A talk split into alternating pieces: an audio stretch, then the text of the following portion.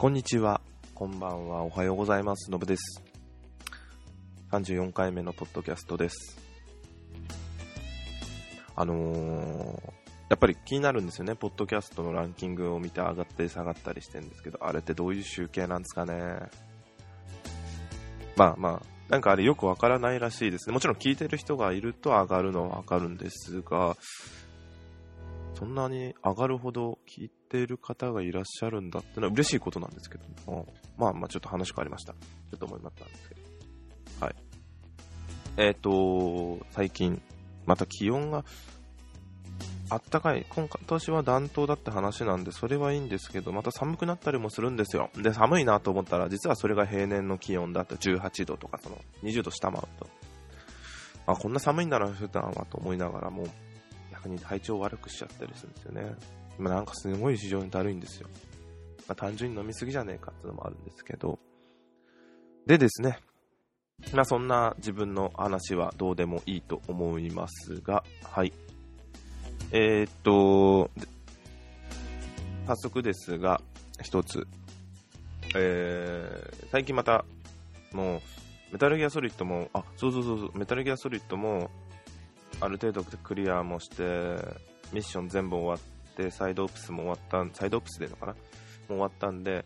もう、やることもなくなってしまって、武器を開発するだけというので、オンラインもやってないので、FOB もやってないので、もう一旦終了させました。たまにちょっとログインして、ボーナスもらったり、やったりしてるんですけど、あの、なんだっけ、あの人。クワイエットは戻ってきたんだ。それはやってますね。戻戻らしました。7回同じミッションやるというのはめんどくさかったんですけど。でですね、今、久々に別のゲームを買いました。久々じゃないか。別のゲーム買いました。えー、ずっと買おうか買おうか悩んでたんですが、せっかくプレステ4を購入したので、それでやろうということで、あの、昔からずっとシリーズをやっているんですが、えー、竜が如く、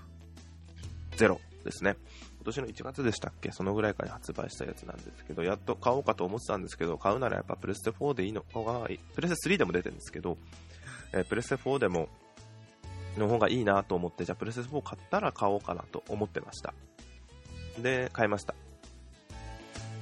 竜が、あメタルギアも終わったんで、大体。で、竜が如くっていうのが、まあ、プレステ2から出てて、えー、1、2、3、4、5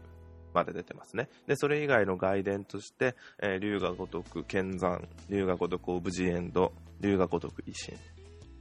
えー、竜が如く剣山の方が、宮本武蔵。で、竜が如くオブジエンドが、現代なんですけど、えーっと、ゾンビが出てくるという、ゾンビのを倒していくゲームという、ちょっと特殊な、あの、今までのシリーズだと驚くような設定になってましたね。で、維新は、えーそのままですね、明治維新の、えーところの話で、えー高本龍馬と、え新選組が関わってくるような話になってますね。で、そでまあ、そのベースとなるキャラクターを使って、維新と剣山というのは、だから源武蔵、えっと、シリーズとして出てきてる、えあ PSP の方でもあるんですけど、あれちょっと自分もやってないんで分かりませんが、あのー忘れちゃった。うん、それはいいですね。で、今までのシリーズで出てた、あの、桐生一馬というのがそれぞれ主人公でいまして、えー、剣山でも宮本武蔵役が、をやってます。で、剣えー維新でも、ね、坂本龍馬役をやってるという、龍馬役をやっている桐生一馬っていうのは、一馬、桐生一馬自体も桐生一馬という役なんですけど、まあ、もちろんそういうことなんですね。で、このゲームすごいなと思うのが、基本毎年出てるんですよね。10年 ?10 年経つんで、まあもちろん出てない年もあったのかな。うん、なんですけども、基本的に毎年全部出てますね。すごいなと思って、意外にこんなちゃんとした形でゲームが出続けるのは見事だなと思います。あのー、あれ ?1、2、3、4、5、えー、維新、剣山、オブジエンド8作。で、今ゼロで9作ですね。10年経つみたいなんですけど、なんですよね。で、物語として、もちろん1、2、3、4、5と0は繋がっている。ですね。今、外伝なんで、それ以外は繋がってないんですけど、まあ、オブジェンドについては、え、あな、えっ、と、なんだっけ、えパラレルワールドという設定で別の世界の話ですけど出てくるキャラクターとか設定は、えー龍が如くと同じ人たちということですねでちょうど来年あそう1、2についてついてはあの HD エディションというので、えープレステ2で1、2が出たんですね。で3から、えープレステ3になったんですけど1、2がプレステ2なんでそれを、えー HD 要は、えーハイビハイビジョンじゃないな、まあ、ハイビジョンか。HD 対応したっていうのが1、2エディションっていうのが、えープレステ3とあの意外にもえーっと WiiU にも出てるんですね。その2つで出てますね。で来年の時期はまだわからない。いや1月にまず、えー龍が如く極みという龍が如く1のリメイクが今の形で綺麗なったやつが出るみたいです。で設定の方も今回の新しいじゃないや。今えーっと設定もいろいろとお店が追加されたりとか今の形の方にリメイクされてるような形でもう少しやりやすくもちろん映像が綺麗になってるみたいですね。で来年なのかな？再来年なのか分かんないんですけど龍が如く6というのが予定されてるみたいです、えーまだ全然6については内容が分からずビートたけしが出るっていうだけは確定してるみたいですね。でその中で自分があの龍が如くゼロというのを今回購入しまして今までやってたシリーズの続編でなんで続編なんでゼロなんですけどゼロなんで1の過去というので龍桐生一馬の若い頃と真島五郎の若い頃という話です。で舞台が、えーカムロ町、まあ、新宿を模した町カムロ町と道頓堀を模した町、えっと、蒼天堀という2つの町を中心に物語が進んでいきます、まあ、カムロ町っていうのも1、2、3、4、5全部出てるんですね。で蒼天堀は2と5かな？に出てるんですよ。うん。なんで、やってる方はもうまあでも、蒼天堀も、ああ、もうなんか、あ、やっこんな感じだ、こんな感じだって、カムロ町に関して言うんだったらもう全部のシリーズ出てるんで、すごい形がいろいろと変わってて見てて面白いんですよね。で、今回ゼロなんですけど、時代背景が88年、80年代、バブルという時代なんで、また色が全然違うんですよね。また色が全然違ってて、見ててもすごい、それだけでも面白いと思うんですよ。で、ちょっといろいろずらずらとお話ししましたが、実際、龍が如くゼロをやってみて、あのー感想というか、感想ですね。レビューというより感想ですね。今、まだクリアもやってないんで、あの、いい悪いっていうのはつけるものではないと思うんですけど、今やってみて、まあもちろんいいです。ものすごいものすごい面白いです。あの、この龍が如くの目玉というのが、ミニゲームだったり、えーサイドストーリーだったり、本編に関係、直接は関係してこない、いろんな細かな、えー、なんつうんですかね、芸というか、なんかそういう細かいな、周りにいっぱい細かいことがあるんですよ。あのーその辺の道歩いてたら物語が始まって、それについてその主人公が解決していく、関わって解決していくとか、あとミニゲームだと、あのーまあ、カジノがあったり、ボーリングがあったり、バッティングセンター、釣り、えー、とあと、まあ、ゲームセンター行ったらゲーム、今回はその作品によって変わるんですけど、今回はアウトラン、昔の80年代の時にあったセガのゲームでアウトランとスペースハリアーと、えー、とファンタジーゾーンでしたっけと、あと、ハングオンがありましたね。なんで、すごいその辺が面白いな。あと UFO キャッチャーもあるのか。作品によってはパチンコがあったり、スロットがあったり、えっと、前回かな ?5 だったかな？確かバーチャファイター2があったりとか、結構そこら辺すごい面白いなと思います。あと、まあ、将棋があったり、あと、あのーまあ、カジノなんてやつもあるのかな？あとは、あ、今回ミニ四駆、ミニ四駆じゃないんですけど、言葉としてミニ四駆って言葉は使ってないんですけど、どう見てもミニ四駆はあるんですよ。そこも面白いなと思ってやってます。で、今回一番やっててビビったというか面白いのが、どう見ても、これちょっと、こうだ、確認しよう。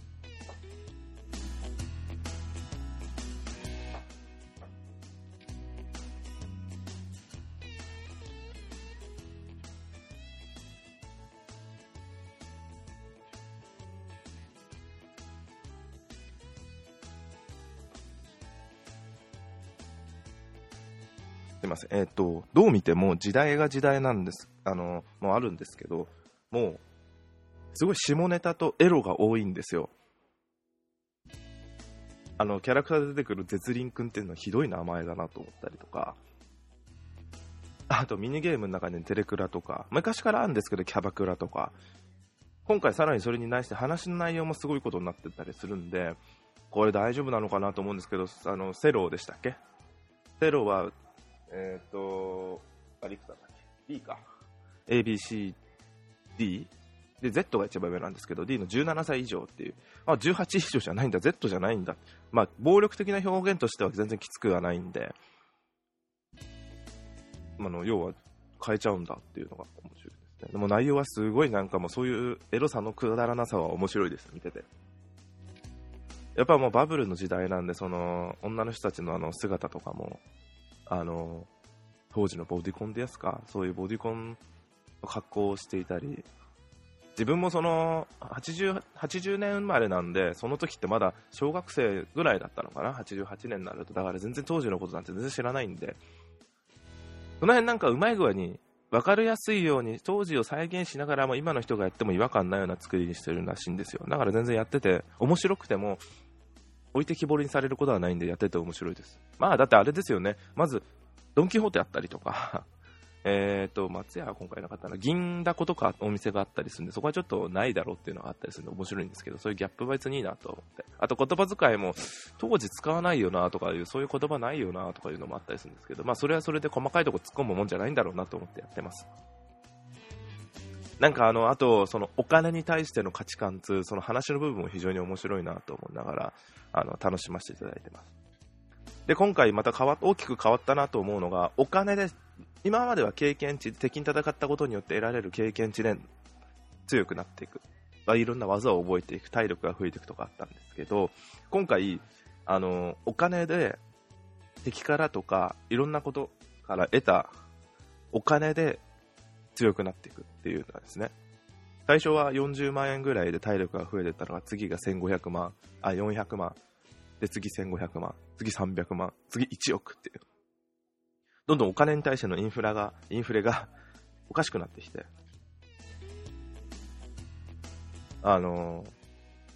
昔は、昔の作品だともう単純にその何十万するようなものを買うのを躊躇したんですけど、今回あっさりもう奥奥を簡単にいっちゃうんで、今2億ぐらい持ってるんですよ、簡単に。なので、もうすぐあっという間に、あのー、武器とか、そういうものを購入するのは全然余裕で買えてしまうんですよね、躊躇なく。それちょっといいのかよと思いながら、ヒールさん、それ今2億持ってんですかとか、その中で何億何億とかいうのを話の中で言われてもちょっと薄いなとか思っちゃうんですよね。うん、あの10億の話されても、桐生さんに10億の価値があると、も桐生さん手元にまず2億持ってるし、今まで10億稼いでるしなと思うんで、簡単に稼げちゃうしなと思うんですよ。まあそんなんでいいんですけど、まあ、そういうちょっとギャップを楽しむのもある意味いいのかなと思ってやってます。物語の方は何章まであるかあえて見ないようにしてやってるんで、全然今中盤なのか終盤なのか序盤なのかも分かれません。ただ7章だったかな、今。うん。で、今までともう一個違うのが、あのー、まあ、主人公今回2人いて、今まで5 4と5も、4が4人、5が5人いたんですけどね。確か5人だったよね。うん。だったんですけど、あのー、今までは、1章、2章、3章が誰々とか、そういう、で、4章、4章、5章、6章が誰々。で、どんどん、あの、それで終わるんですよね。で、最終章でみんな集まるっていう話だったんですけど、今回は、1章、2章が桐生一馬。3章、4章が真島五郎。えー、5章、6章が桐生一馬ってまた戻るんですよ。今ちょっと数字は適当です。あの、そんな感じです。実際違ったと思うんですけど、覚えてないですけど、戻るんですよね。あ、これすげえいいなと思ってやってます。なんで、あのー、話が一回終わって、また違う、あ、これどうなんのって思ったら、違うキャラクターにも行くんですよ。切り替わるんですよ。で、違うキャラクターの話が進んで、またどうなんのっつったらまたでは、えっと、これは分かりづらいですね。真島五郎の話ですげえ気になって、あ、何これどうなんの今度。真島五郎どうなっちゃうのと思ったら、桐生一馬の話になるんですよ。で、桐生一馬に、え、どうなんのこれっていうところでまた終わって、真島五郎に戻って、さっきのその、どうなんの真島五郎のどうなんのが続くんですよね。これ面白いなと思って。いや、なんか、まあ当たり前のやり方かもしれないですけど、今までとちょっと違って、すごいやってて面白いですね。うん。ちょっとオチがどうなるか全然わかんないんですよ。あの、話の筋も今、だからやってて面白いです、今のところ。あの、出てる役者さんの憎ったらしさとか、ヤクザ感の凄さとか、本当に怖いなと思って見てます。はい。とりあえずもう楽しみながらどんどんどんどんやっていこうかと思ってますんで、まあ、また、改めてここで自分が一人語りとして喋らさせていただきます。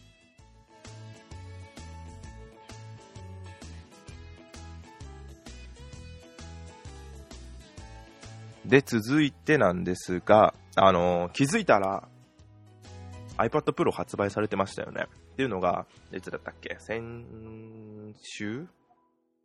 ?11 月の12日でしたっけ？か、11日ぐらいかに発売。急に予約され、予約はしてたんだっけな？してないか。して急に発売。まあ今、Apple ってそういう会社なんだろうなと思って別にいいんですけど、で、発売されましたね。ああ、もうなんで？予約してんじゃん。もう発売してんじゃんっていうので、いろいろと、あのー自分が見ているサイトの方での購入したレビューしてますみたいなのをちょこちょこと見てます。あのーまあ、もちろん、おおむねいいものだってみんな書いてます。でかい、でかいって書いてあったりして載ってました。ね、ペンシルが手に入りにくいとか、キーボードも手に入りにくいとか、なんかそういう別の問題があるみたいで、うん、どうなんだろうってのが見てて、あの、実際にそのペンシル、アップルペンシルがないと、これはただのでかい iPad だ。まあ、それはそうだなって思うんですよね。でかいただの iPad だって、まあ、それはそうだ。だから、ペンシルがあるからこそ行くんだってあるんですけど、まあ、でもちょっと自分はそういう絵を描かないで、どんなもんなのか、でもちょっとやってみたいなと思いますね。でですね、実際、あの、とは言っても、見なきゃわからないよなと思って、昨日、ビックカメラ、うんと、アップルストアよかったんです、近くのビックカメラに行ってきました。ちょっとそちらの方行く予定があったんで、川崎の方行く予定だったんで、川崎のビックカメラ行ってきました。置いてあるかなと思って興味持って行ってみたら置いてあってありました。で、実際見てみたら、まあ、まず、まずは遠目から見てもわかるデカさですよね。でかって。すげえで、で、実際手に持ってみて、でかい割には軽いなと思いました。うん。あの中身、あの実際そのソフトとかいじるとかしたって、あのソフトとは iPad と一緒だと思うので、あんまりそこの辺は置いといたとして、まず大きさの方がすごい。でも、さすがに片手で持つと重いです。700何グラムとかでしたっけ？あの、店員さんがすごい分かりやすく例えてくれたんですけど、ジャンプ、雑誌のと同じぐらいですって。あー、なるほど、と。でもそれでしたら軽いなと思いましたよ。隣にちょうど iPad が、Air があったんで、ちょっと重ねてみたら、ちょうど画面の中に入るんですね、iPad が。ディスプレイの表示のところに iPad Air が丸々入るぐらいにディスプレイがでかいです。あれは興味はありますけど、iPad Air とかああいうのに比べると、本当使う人の用途が限られるものなんだなと思いました。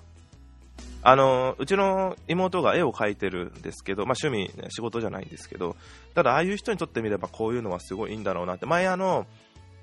サーフェス、サーフェスプロ、今も今回も3もそうで、ん ?3 か今 ?4 か忘れちゃった。4か今。最新のやつもあるんですけど、その1個前を妹は使ってるんですけど、ああいう要は、ああいう系のタブレットで絵を描くような人にはいいのかもしれませんね。今回そこを狙ってるというのもアップルあるみたいです。なんで、まあ、でも薄くていいですよ。あの、サーフェスとかと比べてそういう端子がないので、拡張性がないんですけど、そのおかげで薄いっていうのもあるかもしれないんで、そこはどう取るかはそれぞれだと思うんですけど、あれ大きさであの薄さっていうのはちょっとすごいな。ほんとただの板ですもん。あれ ?iPhone と iPhone6 とかと同じ薄さなんでした。ちょっとすいません、そこは分からないです。間違えてたらすいません。確か一緒だった気がしますね。でもすごいなと思って。欲しいですね。うん。もし。まあ、そんなんですね。実際、まあ、あの辺は持ってみて体験してみないと、本当もっと実感する部分は分かんなかったですね。本当ただ見て持ってみただけだったんで。ただ、まあ、今んとこ iPad Air の方がいいのかな。あの大きさは使いこなせないと思うんで。うん。あと、Apple TV の方もちょっとあったんでいじってみたんですけど、まあ、あれは全然、あの、見た目の画面とか今の Apple TV と一緒なんで、今とか自分が持ってる1個前か、第3世代の Apple TV と一緒で、操作感のあのタッチパッド、タッチパネル、トラックパッドがある部分の違いはあるんですけど、結局あのアプリがまだないので、ものとしての面白さがあるだけで、全然なんかよくわからない状態です。お店でいじってみても。うん。なんかやっぱああいうのは所有しなきゃわかんないのかなと、ふとつまんないことを言っちゃいました。はい。そんなんですかね。あ、でも、その時後ろにあった MacBook はいいなってやっぱ思いますよね。MacBook の新しいちょっともっと性能がいいやつが今度出たら、本当あの大きさだったら欲しくなりますよね。久々に見て。ああ、いいなと思いましたね。うん。MacBook。まあ、そんなんです。はい。あ、でも MacBook Pro の方が自分いいな。まあ、すみません。話がもうも変わりました。はい。すみません。なんか喉がさっきから今日はずっと変なんですよね。喉の奥の方が。なんか、異物感というか意外が感がなんか大丈夫なのかなはい、じゃあそんなんですかね。ちょっともう少し iPad Pro のこといろいろあるのかなと思ったら、思った以上に龍が如くの方を長く話してしまいました。まあやっぱ、所有してないものと所有してるものについて所有してる方の方がやっぱ思い入れもあって長く話すんですかね。うん、龍が如くなんて10年ものなんで、10年間やってるんで、ね、そうするとやっぱり思いも濃くなるのかもしれません。うん、今回は面白いですって毎回言うと思います、やってて。維新も面白かったです。その前の5も面白かったです。で、この前、ワン、ツーを安かったんで、あの、ダウンロード版安かったんで購入しましたが、本当にそれも面白かったです。思い出させてね、絵はしょぼかったかもしれないですけど、ただ、あれですよね、絵はもう、画像は、また龍が如くの話になっちゃうんですけど、綺麗なんですけど、メタルギアやった後だと、なんか、なんかもうちょい欲しいなとは思いますよ。やっぱまだ、そのゲームだからこそのゲームっていうのがいいです。でも、本当の俳優さん取り込んでるあの綺麗さっていうのはすごいなと思います。うん。あとはなんか、あ、でもそれはそれで龍が如くの味なんだよなっていうのもあるんでいいのかななんかもっと、街、いやでも もっと街を楽広くするか、入れるとこを増やすかっつったら面白いのかな。でも今までに十分楽しいですよね。龍が如くあの街をうじゅうじろするのが楽しいですもん。絡まれないようにもしやすくなってきましたし、なんかいろいろと趣向が変わってきてすごい楽しいです。すごいですよね。1から基本の街の形が全く変わってないんですよ。中身の裏路地が増え、若干増えたりとかしてても、基本全く変わってないのがすごいなと思って。うん。使い回してるっつったら言葉が悪いです。けど、あれは見事だなと思って。あれで見た後新宿行くとワクワクしますよね。歌舞伎町はい、じゃあそんなんです。以上です。ありがとうございました。失礼いたします。